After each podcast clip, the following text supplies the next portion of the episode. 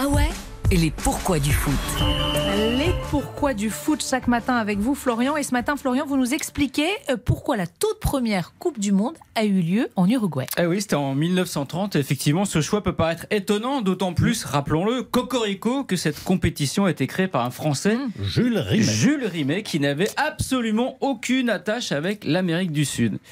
Euh, effectivement, c'est d'autant plus surprenant. Ouais, bah, bah, pas tant que ça, pas tant que ça, Yves, quand on se replonge dans le contexte. Avant la Coupe du Monde, la seule grande compétition internationale de foot, c'était le tournoi olympique et l'Uruguay avait remporté les deux derniers en date, en 1924 et 1928. Donc sportivement, ça se tenait, mais la vraie raison est beaucoup plus terre à terre. C'est laquelle? Bah, comme souvent avec la FIFA, c'est l'argent. Ah. Plus- plus- ouais.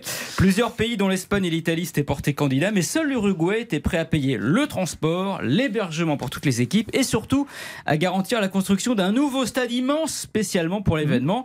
Avec l'économie incertaine de l'entre-deux-guerres, les Européens ont fini par se retirer pour le plus grand bonheur de l'Uruguay qui a fêté ainsi le centenaire de sa création en organisant le tout premier mondial et en plus en le remportant face au rival argentin Ah oui. première de leurs deux étoiles, comme la France, et les seulement six autres pays qui ont remporté la Coupe du Monde en 92 ans.